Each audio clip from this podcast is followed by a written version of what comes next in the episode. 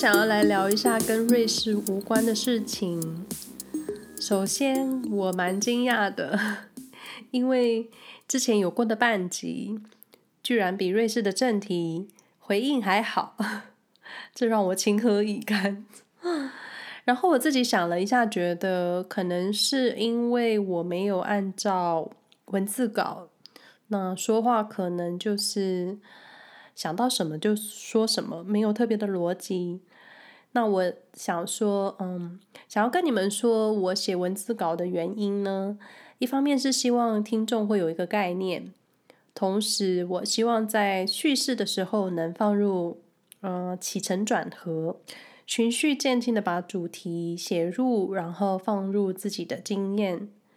同时，我觉得一方面写文字的时候是能整理自己对主题的见解，就有点像是研究整合，然后但可能听起来就是会会蛮无聊的。所以，所以那个半集相对就是比较轻松。那我觉得一个人说话的时候会有赘字，我自己也发现，我很喜欢讲。那 作为起头，有文字稿的时候，就尽力会想要把把内容念好，就是把把每一个字的发音都都尽力说到标准。但其实很多时候是会咬到舌头的。但非常谢谢收听的你们。那我平日除了念德文之外呢，其实也没有什么特别重要的事。有啦，其实有，其实有真的有很多文章要写，但真的很容易发懒。我一直说自己很懒，但其实我已经把接下来两集的 podcast 都录好了，一种未雨绸缪的感觉。一部分是我设下的主题其实没有时间限制，就是没有时效性。然后一部分是我自己，嗯、如果先做好了一些事情，我自己心就会比较安。然后我就想到我小学时候，暑假作业都是在暑假的第一天或第二天就写完了，因为因为谁想要放假的时候还要写作业？所以有很多可能就是，呃，我只要知道有事情要做，就会先做好。或者先想好我该怎么做最快。然后我记得有一年开学的时候，开学的时候拿笔的时候，真的觉得感觉很很不对，我几乎忘了该怎么写字，就觉得自己很夸张。所以我目前开心的事情就是集中在做这个 podcast 的内容，但我希望在阐述一件事情的时候是清楚的。然后不失逻辑，也不要给错误的讯息。然后真的有错，然后你们真的知道，那呃，如果你们真的知道什么是对的，真的我很希望被指导一下，因为真的被纠正过后，你才能改变你对那件事情的想法。然后同时也希望能让听众们能够持续听完这个节目。当然，我觉得因为写字的关系，文章的用字跟说话的用字真的差很多。写作的时候呢，你就会想要把文字修饰得更优美一点呢。像您觉得是否这件事情就这么办呢？但你在说话的时候，并不会说得这么咬文嚼字，你就会说：“哎，是不是这件事情就这么做了？”所以说话的方式跟写作的方式真的差很多。好好说话真的蛮不容易的，尤其一个人录音的 podcast，你要有能保有自己的情绪，还有对内容的充分了解，其实掌握度要非常的高。所以你们如果听到了好的内容、好的叙述方式，真的表示那些 podcast 是非常用心。所以，请好好的喜欢他们。当然，我不敢说自己多厉害、多认真，或是多么投入。但收到朋友的回应，就会让我觉得很安心，也很开心。因为我也蛮怕出错的，可能没有被讨厌的勇气。但我觉得，可能一部分就是当你知道你可以剪辑。听过几次之后，就觉得这些地方我可以说得更好，然后你就会想要重录。可是你在原本的录音内容有些地方叙述是，其实很多时候是神来一笔的灵感，就觉得哎，这个好像又可以保留。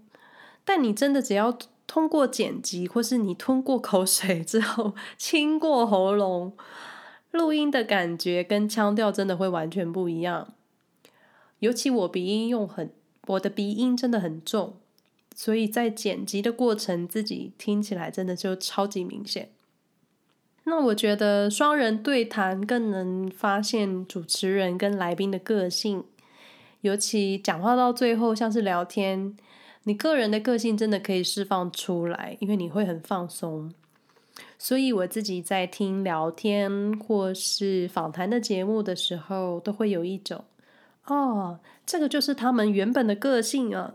可能就是因为这样子，听众的黏着度相对就会变得很高。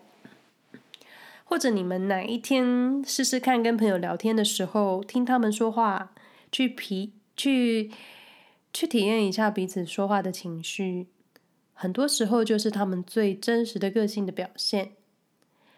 这几次 podcast 之后，发现，嗯，我自己的讲话速度好像异常的变快，因为我觉得前面几集的说话好像太慢了。结果就不小心讲快了，以至于在后端剪辑的时候，发现集数节目的时数好像变短了。其实就是自己讲话变快了，不然就是前面讲话真的太慢。不晓得你们有没有听过，在搬家之后，你的星盘会重组，就是。可能你的什么上升啊，什么上升星座那些会改变，就是可能你到一个新的环境之后，你心态会慢慢改变，然后你对事物的看法也会逐渐的改变。尤其在新的环境中，可能在适应过程会有挣扎，那你很多时候就会有更多的感慨，可能就只有我吧。当你说真的，当你。很多事情距离拉远的时候，像我看着台湾发生的事情，或者台湾朋友圈讨论的事情，就会觉得自己距离他们非常遥远。有或者说，我现在录这个 podcast 是想要刷刷一种存在感，或其实我自己的解读就是，嗯、承认自己不希望自己被忘记。像我觉得像我这种，呃，大半辈子都在同一个地方生活，然后搬到另外一个国家之后，其实就会有一种很害怕被遗忘的感觉。那定下瑞士这个主题呢，一部分是想让自己了解这个地方，探索，然后整理自己的经验。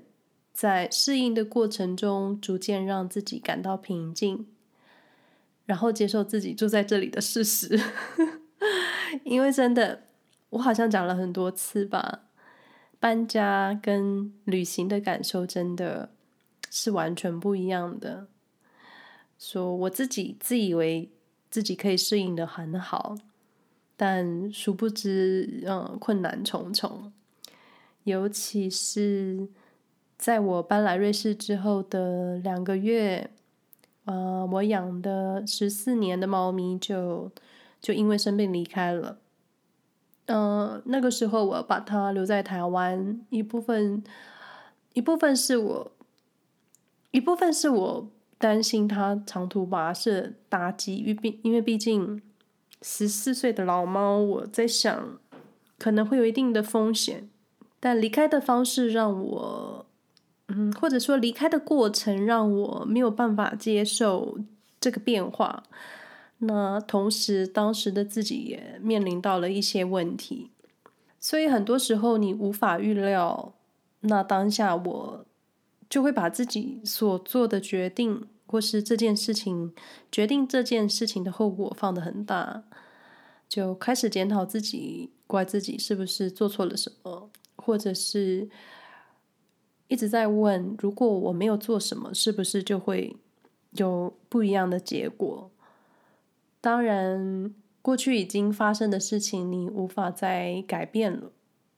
主要，但主要就是想要抓一个机会，趁这个半集跟你们说一些自己心里的事情。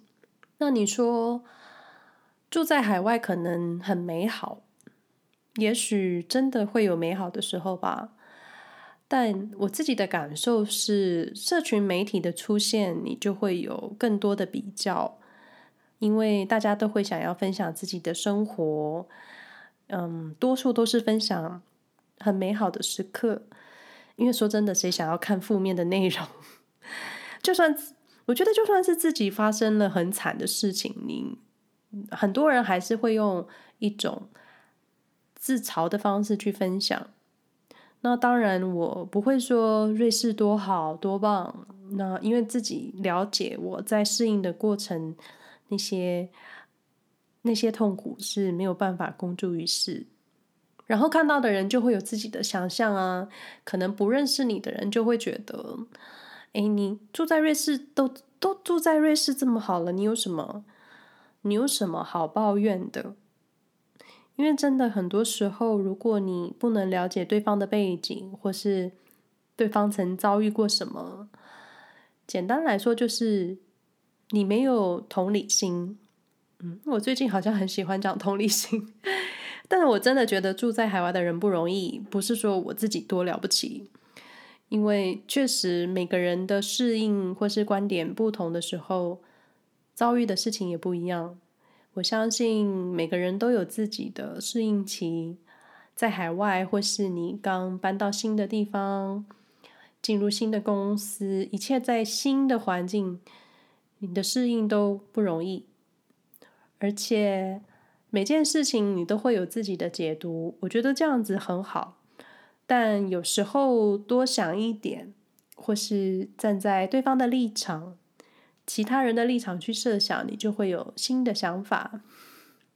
当初我在设定瑞士主题的时候，其实其实满腔的不开心，其实很想说哦，瑞士这里让我不开心，那里让我不舒服。但今天在搜寻一些资料，或是在跟其他人聊天的时候，我自己慢慢的改变了一些想法，那原有的观点也慢慢被推翻了。所以搞不好，这个 podcast 最后的风格会走偏。最后不免俗，要来个收尾。以上内容不代表其他住在海外华人的立场，我也没办法代表任何人，我就代表我自己。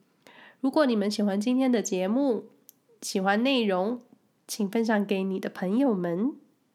使用 Apple Podcast 收听的朋友，呃，因为目前 Apple Podcast 是 Podcast 收听指标，那如果留下你们的评价跟讯息呢，告诉我你的体验，对我来说是一个很大的帮助。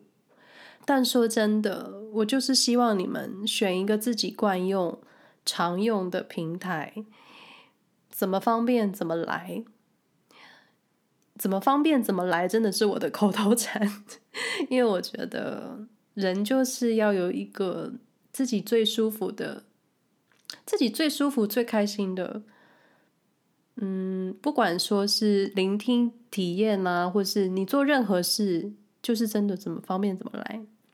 那如果在未来有听到一些背景音啊，像是小朋友嬉闹啊、小朋友哭，就不要担心，不要紧张。那是我们邻居孩子们的声音。那我们下回再闲聊喽，拜拜。